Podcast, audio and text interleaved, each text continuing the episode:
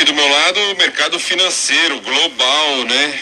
Preocupado aí em derretimento com essas notícias preocupantes daquele grupo de construção chinês Evergrande, levantando preocupações aí com alerta de quebradeira na China e no mundo. É a segunda maior empresa do mercado imobiliário chinês.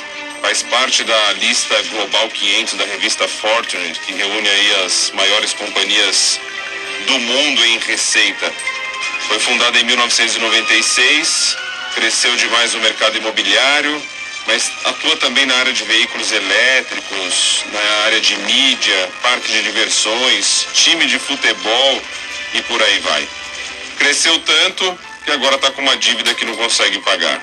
Tem mais de 300 bilhões de dólares em débitos abertos, com juros rolando aí acima da capacidade de pagamento. E aí começa aquela preocupação toda, né? Não vai pagar a conta, é uma conta gigante, e começa a rolar aí preocupações mundo afora. No Brasil, bolsa de valores caindo significativamente, dólar subindo. Isso porque nem foi, nem é dia útil na China feriado. Vamos ver o que vai acontecer diante do calote da Evergrande e ponto final.